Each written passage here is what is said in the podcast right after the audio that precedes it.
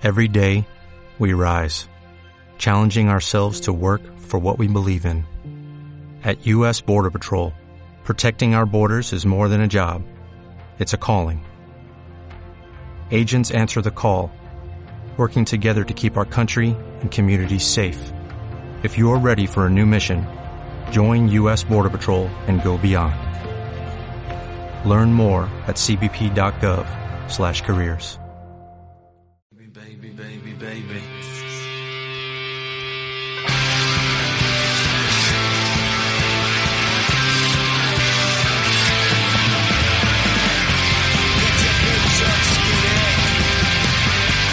T4 Vigo con José Ribeiro.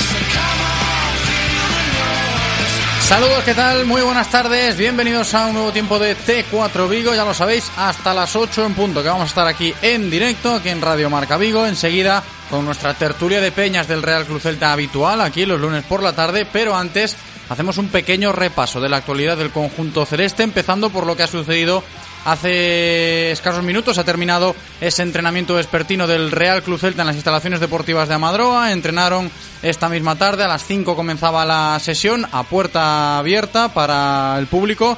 Poquita gente se, se acercó esta tarde a las instalaciones deportivas de Amadroa a presenciar este entrenamiento después de la derrota de ayer y un entrenamiento marcado y que ha marcado, mejor dicho, el inicio de esta semana en Casa Celta pues pendientes de esas salidas de los jugadores internacionales que estarán a lo largo de esta semana con sus respectivas selecciones. Y en el mediodía, en directo Marca Vigo, contábamos con ocho jugadores del Real Cruz Celta, ocho internacionales, finalmente son siete, porque Jensen con la sub-21, pues todas las partes han decidido que el jugador danés se quede en Vigo, que no vaya con la selección danesa sub-21 para seguir recuperándose aquí de su lesión. Así que, pues son siete los futbolistas del Real Cruz Celta que no van a estar a las órdenes del cuerpo técnico celeste estos próximos días en Amadroa, contando con Yago Aspas y su presencia con la selección española, Néstor Araujo con México, pues Okay Yokuslu con Turquía, lo mismo Maxi Gómez con Uruguay, Pionesisto Dinamarca, Lobotka Eslovaquia y Junior Alonso con Paraguay, aunque la selección paraguaya no, no tenga partidos, mmm, amistosos ni, ni, oficiales, pues tienen entrenamientos los paraguayos y han contado con Junior Alonso. Esto en lo referente a efectivos, en lo que vamos a vivir en los próximos entrenamientos en Casa Celta, ya sin estos siete, insisto, jugadores internacionales de la plantilla del Real Cruz Celta que estarán fuera estos próximos días. Y sobre lo que sucedía ayer en Sevilla, ya en clave liga, en clave campeonato doméstico, pues nueva derrota del Real Cruz Celta hablamos ya de que son cinco jornadas consecutivas sin que el equipo de Antonio Mohamed conozca la victoria y las sensaciones a nivel anímico pues están siendo notablemente negativas. ¿eh? Así lo demostraba también Hugo Mayo, Mohamed, conscientes de que no es buen momento el que está viviendo el Real Cruz Celta a día de hoy. Precisamente Hugo, que compagina un poquito en esa comparecencia, enseguida la escuchamos ayer por la tarde sobre el césped del Ramón Sánchez Pijuán, pues lo malo que está sucediendo en Casa Celta también ligado a un mensaje de ánimo, ¿no? Empezando por lo que ocurría en esa derrota del Celta ayer ante el Sevilla por dos goles a uno. Escuchamos a Hugo. Creo que al final el partido se puso cuesta arriba, un fallo en la primera parte de no seguir la marca y ha sido gol. Bueno, eh, tenemos que dar todos mucho más porque si no nos va a costar mucho sacar los puntos. Luego sí es cierto que el equipo, pues bueno, ante la expulsión, el gol en contra, el segundo gol en contra, pues el equipo lo intentó, pero en este campo con uno menos y un, y un 2-0 en contra es muy complicado. ¿Piensa que está lejos el Celta de lo que puede llegar a ofrecer? Digo que si está lejos todavía el Celta de lo que podéis llegar a ofrecer. Sí, sí, está claro. Eh, podemos dar mucho más, tenemos que dar todos mucho más sobre todo a la hora de jugar tenemos que ser nosotros mucho, o sea, los que queremos intentar mandar en el terreno de juego, pero a día de hoy no nos está saliendo las cosas. Entonces es cierto que el Celta puede dar más y tenemos que, que seguir creciendo. La expulsión de, del central todo en un minuto, dos amarillas, después llega el segundo gol. Sí, eh, fue todo muy rápido, la expulsión, no sé realmente qué es lo que ha pasado, muy bien. y eh, de seguido el segundo gol. Complicado, complicado porque aquí es un campo muy difícil y con uno menos ya mucho más. Por último, esto solo llevan la octava jornada, pero tú que tienes fuerza, ¿qué mensaje le mandas a la gente del Celta quinta jornada sin ganar? En la quinta jornada no, no podemos mandar mensajes, queda mucho, estamos viendo que hasta el Madrid le está costando sacar puntos, no nos va a costar a nosotros, pues claro que nos cuesta y va a seguir costando, pero tenemos que seguir trabajando, nosotros vamos a dar todo de, de nuestra parte, seguir entrenando, entrenar mucho más si cabe y unidad, unión, unión entre equipo y afición y seguro que saldremos de esto. Ese es el mensaje de Hugo Mayo a estas alturas de la película, en este pequeño bache que está pasando en lo anímico del Real Cruz Celta. Unión, unidad, pide Hugo Mayo para que pronto se salga, insisto, de esta mala dinámica a nivel de sensaciones por la que pasa el conjunto de Antonio Mohamed, cuestionado, criticado, el técnico argentino en estas primeras jornadas después del buen arranque y ahora mismo criticado en un momento delicado para el equipo porque viene de estas cinco jornadas sin conocer la victoria, malos partidos, malas sensaciones, no se encuentra el estilo de juego del Real Cruz Celta sobre el terreno de juego y ahora toca vivir este parón. No sé hasta qué punto puede llegar a ser bueno. Así lo analizaba Antonio Mohamed ayer después del partido contra el Sevilla. Y sí, sí, porque no, no nos gusta perder, pero bueno, volvemos y tenemos dos partidos en casa, así que esperemos poder, poder recuperarnos y, y- y no dejar pasar el tren, porque si no nos vamos a quedar rezagados. Se aferra a ese tren, ¿no? Que volverá a la estación del Real Cruz Celta el viernes 19 de octubre cuando vuelva el campeonato doméstico. Celta a la vez, en Balaídos y no le queda otra que seguir remando al conjunto celeste y sobre todo a Antonio Mohamed para retomar las buenas sensaciones, sobre todo la sintonía con la afición. Un Mohamed que ayer, tras la derrota contra el Sevilla, pues reconocía abiertamente que el equipo está pasando por un bache. Nosotros arrancamos muy bien y después estamos en un bache en el cual nos llegó muy rápido en el torneo, pero estoy seguro que el equipo va, va a encontrar la dinámica del triunfo. Va a encontrar la dinámica del triunfo y nos vamos a acomodar. Eh, todos los equipos tienen baches, a nosotros nos tocó ahora, habíamos arrancado muy bien, pero estoy muy con mucha confianza positiva que el equipo va, va a agarrar otra vez la senda de la victoria. Confía Mohamed en que pronto volverá la victoria a su Real Club Celta. De momento le está costando. Vamos a ver cómo se desenvuelve el equipo en este parón de selecciones a la hora de seguir preparando el próximo compromiso liguero. Queda mucho todavía y muchas cosas también que analizar en todo este tiempo hasta que vuelva la competición doméstica. Empezando por lo que vamos a tratar a lo largo de estos próximos minutos de T4 Vigo hasta las 8 en punto que estaremos con nuestra tertulia de peñas. Enseguida recibimos a Tomás Rodríguez y a Pedro Herranz, compañeros de Preferencia Celeste. Pero antes escuchamos unos consejos publicitarios. Radio Marca, el deporte que se vive. Radio Marca. ¿Qué ocurre cuando sabes de coches? Que todo el mundo te pregunta. ¿Qué taller de confianza recomiendo? ¿Cuál es el mejor sitio para comprar un seminuevo? ¿Dónde hay más ofertas en repuestos y revisiones? La respuesta es fácil. Rodosa. Los centros Renault Dacia de Vigo, Nigrán, Cangas y ahora también en Ponteareas. Confía en su profesionalidad, incluso si tu coche no es un Renault. Rodosa.com. De lunes a viernes, de 1 a 3 de la tarde, directo Marca Vigo. La actualidad del Celta, la información diaria de todo el deporte de nuestra ciudad y mucho más con José Ribeiro. Radio Marca Vigo, el deporte que se vive. 98.3 FM. Radio Marca, el deporte que se vive. Radio Marca.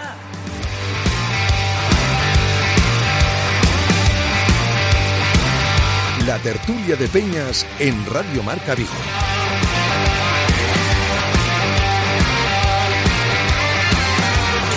Tiempo de tertulia con los peñistas del Real Club Celta, hoy con la familia de Preferencia Celeste. Está con nosotros ya Tomás Rodríguez. ¿Qué tal, Tomás? ¿Cómo estás? Hola, ¿qué tal? Encantado de estar de vuelta. Bienvenido, encantado yo también ¿eh? de tenerte de vuelta con nosotros y de darle la bienvenida por primera vez a Pedro Herranz. ¿Qué tal, Pedro? ¿Cómo estás? Hola, José, muchas gracias. Encantado, ¿eh, Pedro, de tenerte aquí con nosotros. Tomás, Pedro, hablamos de la actualidad del Real Cruz Celta enseguida, ¿eh? A debate muchas cuestiones que hay sobre la mesa, evidentemente eh, las sensaciones, que tanto se habla de ellas ahora mismo, el estilo de juego de Mohamed, pero antes, en clave peñistas, hay que decirlo, ¿no? Estamos en semana importante para este colectivo del Real Cruz Celta. Se ríe Pedro porque es verdad, hay cita importante para los peñistas del Real Cruz Celta, el viernes es festivo y hay torneo. Sí, la verdad que sí, el viernes tenemos torneo. Este año el formato cambia porque tenemos Pues fútbol 7 y nada, nosotros, preferencia celeste, nos ha tocado un grupo más o menos difícil, pero vamos a intentarlo. Es el discurso casi casi de futbolista, ¿eh? De Pedro Tomás sobre el torneo de totalmente. El grupo es Bueno, difícil, ¿no? Vamos a Es intentarlo. difícil, pero bueno, lo importante es participar, pasarlo bien, eso es de lo que se trata. No, y lo que dices, Pedro, de, de este torneo que, eh, que tanto gusta también en la parroquia del Celta, evidentemente para lo- los peñistas, siempre es una cita especial. Todos los torneos que se celebran, ¿no? Y, y- y se viven de manera especial, pero lo has dicho tú, ha cambiado un poco, ¿no? El fútbol 7 ahora no sé por qué, antes era el fútbol 11, ¿no? Si no me Sí. equivoco, y ahora el fútbol 7, ¿estáis más cansados o qué ha pasado ahí? No, la verdad que este tema lo lleva la Federación de Peñas, pero generalmente solía ser de fútbol 11 y este año particularmente a mí personalmente me gusta más el fútbol 7, así que estamos más contentos. Cortita y al pie, entonces. Claro. ¿no? cortita y al pie, bueno, cortita y al pie y esperemos que, que se disfrute mucho de ese torneo de peñas el, el viernes, ¿no? Pedro, por la mañana. Sí, justamente. Empieza a las 9 de la mañana y terminará alrededor de las 2 del mediodía. Correcto, pues jornada festiva para los peñistas del Real Club Celta este próximo viernes, que pues peñistas o no peñistas, siendo del Real Club Celta, evidentemente eh, se tantea mucho lo que está sucediendo con Antonio Mohamed. Hablamos ya un poco de, de lo que pasó ayer en el partido de liga contra el Sevilla. Hombre, sí que es cierto que sobre el papel se planteaba un partido ya complicado de por sí, por ser el Sevilla y por ser el Ramón Sánchez Pizjuán, pero sí que había un bagaje de atrás que, que no acompañaba, ¿no? Y precisamente después de lo de ayer, yo creo que, que sigue estando ese bagaje, ¿no? Que invita a pensar un poco en las dudas que está generando este equipo. No sé cómo lo veis vosotros, Tomás.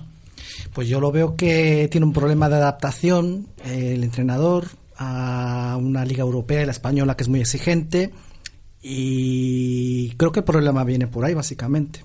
A ver, es cierto que la adaptación de, de Antonio Mohamed es uno de los conceptos que se ha tratado en, en intentar dilucidar un poco lo que está sucediendo con el Celta, porque parecía que al principio no iba a ser ese el problema. Había caído de pie Antonio Mohamed cuando llegó aquí a Vigo en los primeros partidos y nada de esto existe ya, ¿no? Cuando pasan ya ocho jornadas del inicio de- del campeonato. Pedro, es extraño cuanto menos, ¿eh? Sí, la verdad que las tres primeras jornadas nos había impresionado a todos para bien, con victorias tanto en Levante y como Ujú. la siguiente jornada. Y luego pues ha, mejor, ha empeorado un poco y yo creo que la defensa de cinco no acaba de convencer. No sabemos muy bien cuál es el motivo, pero no vemos que no, no encaja bien. No, no, no, no gusta en, en demasía, ¿no? Este planteamiento de Antonio Mohamed. Asientes con la cabeza, Tomás, porque es algo que parece estar un poco en ese foco de las críticas, pero que el técnico argentino sigue apostando, con variantes, eso sí, pero de inicio sobre este papel o sobre este esquema. Con variantes, pero que al final termina resultando más de lo mismo. Ves a cinco jugadores apelotonados en el área y le están explotando esa carencia por las bandas, lo que quieren los equipos. Que esa es otra también, lo de. Bueno, hoy en directo Marca Vigo lo comentábamos también, pelotazo, o si no quieres llamarlo pelotazo, juego más directo, ¿no? Sin pasar por una zona de creación en la medular. Eh, Es otra de las cosas que Antonio Mohamed está intentando, pues no sé si hacer demasiado énfasis en ella, en ese juego más directo, focalizado en las dos áreas o no, pero sí que es cierto que al Celta se ve mermado a la hora de, de tener un fútbol de control o por lo menos controlar los partidos en, en cierta medida. En las últimas cinco jornadas nada de eso se ha apreciado sobre el terreno de juego y sobre el juego precisamente del Celta, Pedro. Sí, la verdad que le está costando controlar los partidos, no acaba de tener la posesión yo creo que ese doble pivote que empezó tan bien, tanto Beltrán como Lobotka, pues ahora parece que no va del todo bien. Es lo que yo comentaba también en, el día de hoy, ¿no? Y muchos de, los oyentes que puedan hacer este tipo de reflexiones sobre encontrar un poco lo que está sucediendo con el Celta de Mohamed pasa por ahí, por ese eh, medio del campo, por esa zona medular del Real Cruz Celta y por estos dos hombres, en este caso Beltrán y Lobotka, que también se hablaba de ellos en el inicio, que ahora pues han pasado quizás a un segundo plano, pero es un poco el hecho de decir, vale, Lobotka y Fran están mal, ¿por qué? ¿no? O el Celta está mal porque Lobotka y Fran no están bien. Es que también hay análisis desde este punto de vista, ¿no? Porque no se juega por ahí, porque el balón está prácticamente por el aire en muchas ocasiones. Mi análisis es que en- el problema más que de los dos jugadores, el problema es del, equi- del, del esquema de- del equipo y no está pasando el juego lo que tendría que pasar a través de ellos y el equipo lo está resintiendo. A ver, ¿a vosotros os parece que, y esta es otra cuestión, ¿no? que, que se habla mucho, independientemente de que lo que tú has dicho, Pedro, ahora, de, de Lobotka o de Beltrán, que, sí que es cierto, como dice Tomás, un poco el esquema puede afectar al rendimiento o al bajón que han pegado estos dos jugadores porque no están siendo del todo influyentes en las últimas jornadas. En las primeras sí se hablaba muchísimo de, de Fran Beltrán, como no podía ser de otra manera, por el talento que tiene y por lo que pudo demostrar. Ahora no está pudiendo demostrar tanto, pero a donde quiero llegar yo también es un poco a ese debate que existe y yo entiendo que en, en, la peña vuestra seguramente también habrá unos que sean de un bando, otros que sean de otro, unos que sean más catastrofistas y otros que sean un poco más optimistas. Eh, hay que hacer esta diferenciación, creo yo, ¿no? A la hora de analizar una crisis o un bache, ¿no? Como ha dicho Antonio Mohamed en este sentido, crisis quizás no, no, no es la palabra adecuada, pero, pero sí bache porque lo ha dicho Antonio Mohamed y creo que es una realidad. Sobre el bache que está pasando el Real Cruz Celta, ¿excesivo el pesimismo o no? ¿Vosotros cómo lo veis? Pedro.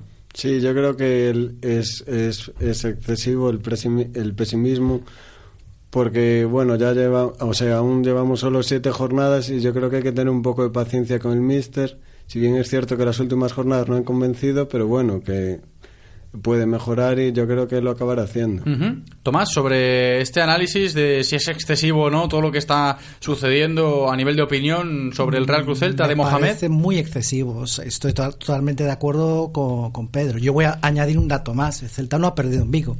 Uh -huh. Es cierto. Es cierto, y sobre todo a nivel de, de, resultados es algo que se puede argumentar en favor de Mohamed. Cuando se habla de que sí, puede llegar a ser un entrenador resultadista y que puede llegar a, primar o a priorizar eh, el resultado independientemente de, las formas para llegar a él, etcétera, etcétera, todo lo que quieras argumentar en favor de Antonio Mohamed, pero lo de Balaídos sigue siendo una baza ¿no? para el Real Cruz Celta, a pesar de que quizás las peores sensaciones, no el resultado, pero las peores sensaciones o por lo influyente que pueda ser después el criterio del propio público han sido en Balaídos, ¿no? Me acuerdo de Valladolid y Getafe, ¿no? Que quizás son los dos partidos que, que, pesan más sobre la mochila de Antonio Mohamed. No sé si estáis conmigo hasta la fecha, Pedro. Sí, totalmente de acuerdo porque son dos partidos que en casa contra equipos teóricamente un poco menores pues deberías de ganar seguro y sin embargo aparte de no, no es solo que no ganes, que te pueden ganar, sino que no estás jugando realmente bien y eso para mí no es del todo adecuado. Uh -huh. No, es cierto, ¿eh? asentados con la cabeza, Tomás, el hecho de que sí, no se ha perdido en Balaídos, pero las sensaciones también son muy importantes y se habla muchísimo estos últimos días, en las últimas horas sobre el Celta, sobre todo ese concepto de sensaciones que no acaba de encontrar Antonio Mohamed. No, aparte es que en Balaídos no se están sabiendo tampoco atar los partidos, porque los partidos, o sea, los partidos que se han jugado en Vigo se ha empezado ganando y han terminado empatando uh -huh. los partidos sobre la bocina. Pierde totalmente el control de, de los partidos. No, está claro. Y luego eh, te, te, invita a pensar esto a que el Celta de Antonio Mohamed en su próxima cita con su afición, que va a ser, insisto, cuando ya haya pasado este parón que toca vivir de selecciones, ahora hablamos de ello también porque forma parte de la actualidad, lo que puede influir o no al Real Cruz Celta tener a, esos siete jugadores que finalmente van a ser siete, pues eh, ese partido contra el Alavés, que va a ser, insisto, cuando termine el parón, viernes, toca jugar en viernes por la noche a las 9, ese viernes 19, y no sé vosotros si vais a, a intuir que Balaídos puede juzgar un poquito todo lo que está pasando con el Celta cuando llegue esa fecha, ¿no? De decir, el equipo está examen, y no solo el equipo, sino también Antonio Mohamed. Es cierto que tiene que haber un reencuentro y veremos cómo va a ser ese reencuentro. Queda mucho todavía, pero, hombre, seguramente el ánimo esté un poco más calmado porque los días pues van, van pasando y, y, pasarán y ya no estará tan fresco lo de, lo de ayer de Sevilla, pero sí que es cierto que va a ser también importante ese reencuentro de Balaídos, de la gente de, de Balaídos con el técnico argentino y con el equipo también.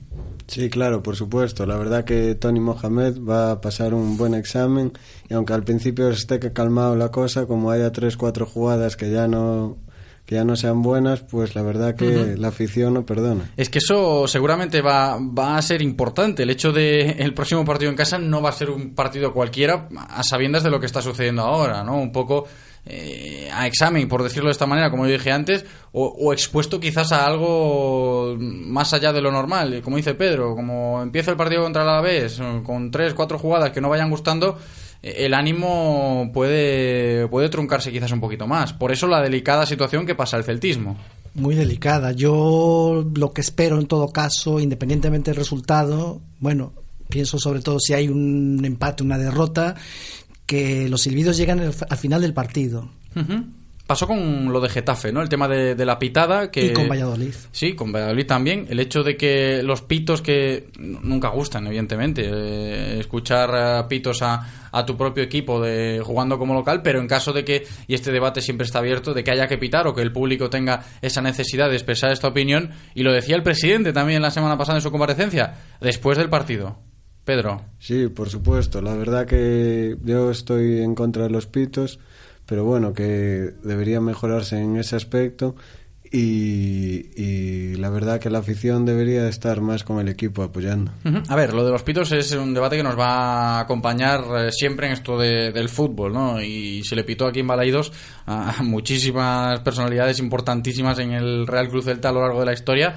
Y no va a ser menos en este caso con Antonio Mohamed, pero quizás un poco pronto también. La etapa de Juan Carlos Unzué, por ejemplo, el año pasado, sí que es cierto que lastró el ánimo de muchos celtistas porque no llegaban los resultados que mucha gente esperaba, pero yo esta reacción en la jornada 8 no, no, la, no la contemplaba, ¿no? Por eso que puede llamar incluso un poco la atención. Me llamó mu- mucho la atención porque... es lo por- que decíamos antes un poco de si es excesivo o no, que con esto quiero decir. Muy excesivo. Estamos a principios sí, de temporada, un equipo bastante renovado, un entrenador nuevo, que llega a una liga nueva. Yo creo que, y bueno, hay que mirar el pasado reciente del equipo, que eh, hemos tenido entrenadores que al final los idolo- idolatramos, no voy a mencionar a nadie, pero que sus inicios han sido lo que han sido. Sí, costaba mucho, ¿eh? ¿Sabes a quién, a quién se refiere aquí Tomás? No lo quiere mencionar, lo menciono yo si quieres, Eduardo Por Berizzo, supuesto, ¿eh? Eduardo, que- No, y no me refería solo a Eduardo Berizzo. No, y otros tantos también. Estaba pero- pensando Luis Enrique, por Yo, ejemplo. Luis Enrique también, Por ¿no? Que tuvo sus más y sus menos. El hecho de que. Pero es cierto lo que pasaba con. Por ejemplo, ¿eh? con, con Luis Enrique o con Berizzo, que sí que. Pues oye, gozaron con, con una cierta. O o de una cierta con- continuidad, sobre todo Berizzo, ¿eh? Esa cierta continuidad en, en el proyecto que, pues por ejemplo, Juan Carlos Unzué el año pasado no la tuvo porque fue excesivo quizás el pesimismo ya en, en fechas finales del campeonato y veremos con, con Mohamed.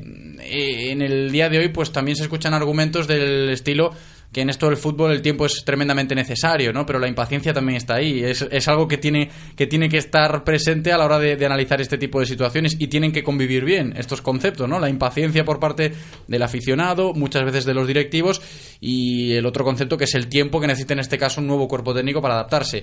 Es, es complicado, ¿no? Es complicado, Pedro, es complicado. Claro, que- porque el aficionado siempre va a primar que el, el equipo gane y sobre todo el aficionado del Celta siempre quiere que el equipo juegue bien. Y en el caso de Tony Mohamed, pues quizá el equipo siempre em- empiece bien, pero cuando acaba marcando un gol, pues se echa atrás y no es capaz de, de remontar, de continuar con la Sí, victoria. las decisiones, también un poco los cambios, no sé cómo lo estáis viendo vosotros en los últimos partidos. Es algo que también se le ha cuestionado bastante a Mohamed, el tema de los cambios, quitar a Yaguaspas del campo, o, en fin, buscar soluciones que, que parece ser que está inmerso, como yo digo, insisto, ¿eh? en ese proceso de prueba-error, prueba-error, estoy probando, no me sale, sigo probando, no me sale y no doy con la tecla. El tema de los cambios entra dentro de ese saco.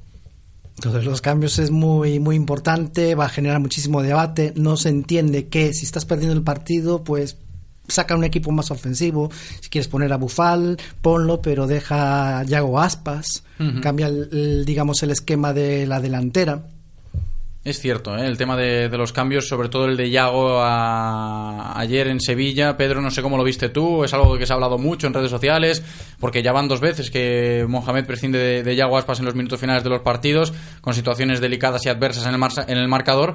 Y hombre, quieras que no estás hablando de Yago y eso pasa factura en el Real Club Celta. Sí, claro, la verdad que estás hablando de Yago Aspas y cuando hablas de Yago Aspas estás quitando mucho peso en el equipo.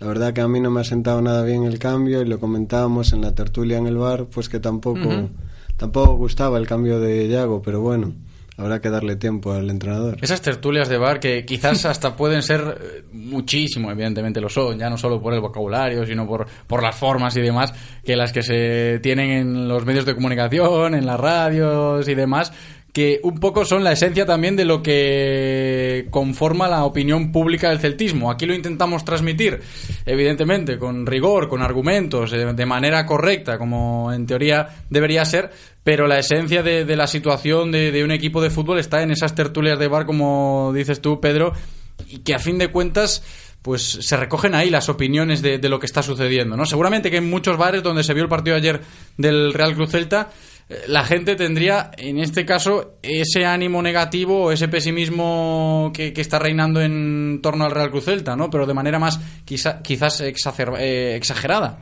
Sí, porque totalmente sales con el mal humor del resultado adverso. Y, El otro día, bueno, cuando sale la gente de Balaidos en Getafe, por ejemplo, también. Sí. Contra el Getafe, quiero decir. Es que al final todos somos entrenadores. o sea, Sí, es eso- eso también, ¿no? es- es- es- es- eso es un poco la vidilla del fútbol. Eh, Eso también es otro debate que podía dar para muchísimo. ¿eh? Sentar aquí en el estudio a, a entrenadores, a aficionados e incluso también a periodistas que a veces, eh, pues oye, eh, nos pasamos todos un poco de la raya queriendo, queriendo ser aquí el que mueva las fichas y, no es así tampoco. Pero sí que es cierto que todas las opiniones se generan en torno a decisiones del míster y en este caso lo que está pasando con el Celta es en torno a la figura de Antonio Mohamed, ¿no, Pedro? Sí, claro, por supuesto. Y en ese sentido, pues la verdad que Mohamed es un entrenador que supongo que necesitará tiempo. Yo tampoco entendí muy bien los cambios el otro día, ya sea el de Yago Aspas como también el de Pione Sisto.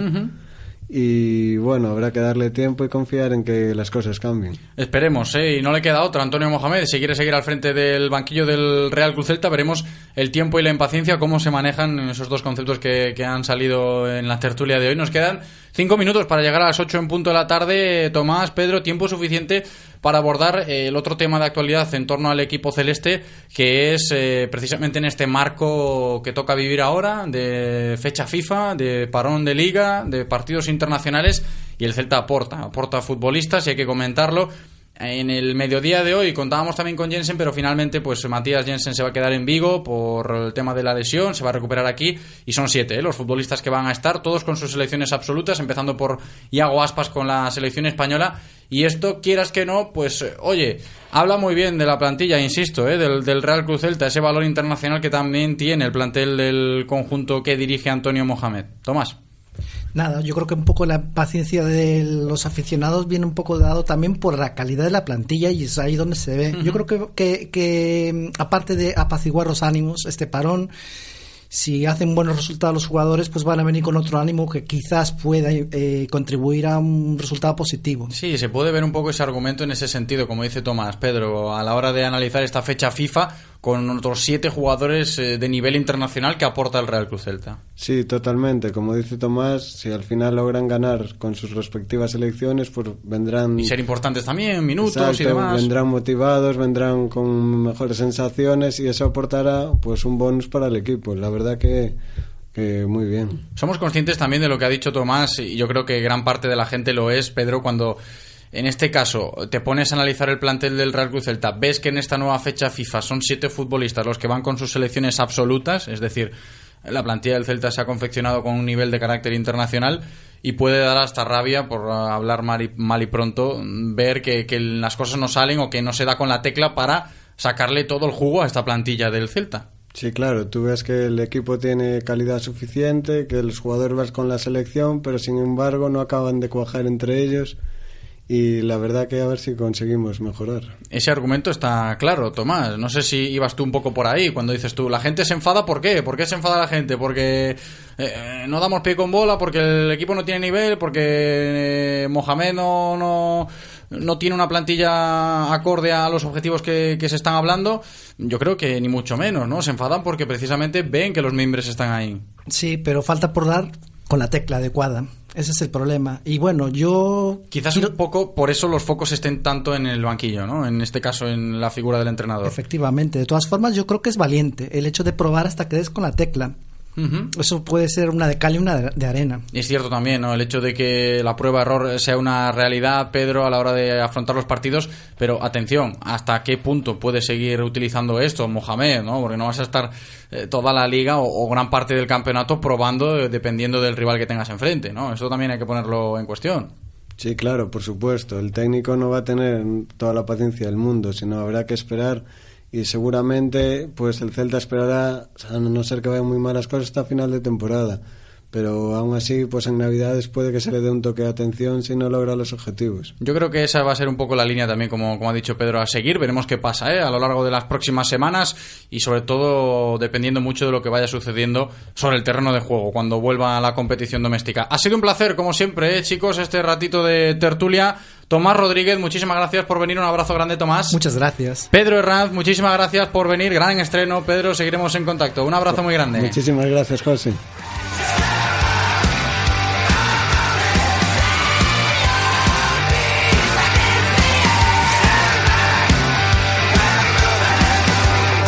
Y así vamos a llegar a las 8 en punto de la tarde de este lunes 8 de octubre. Gracias Eloy por cumplir en cabina. Gracias también a todos vosotros por escucharnos. Yo me despido. Hasta mañana. Chao.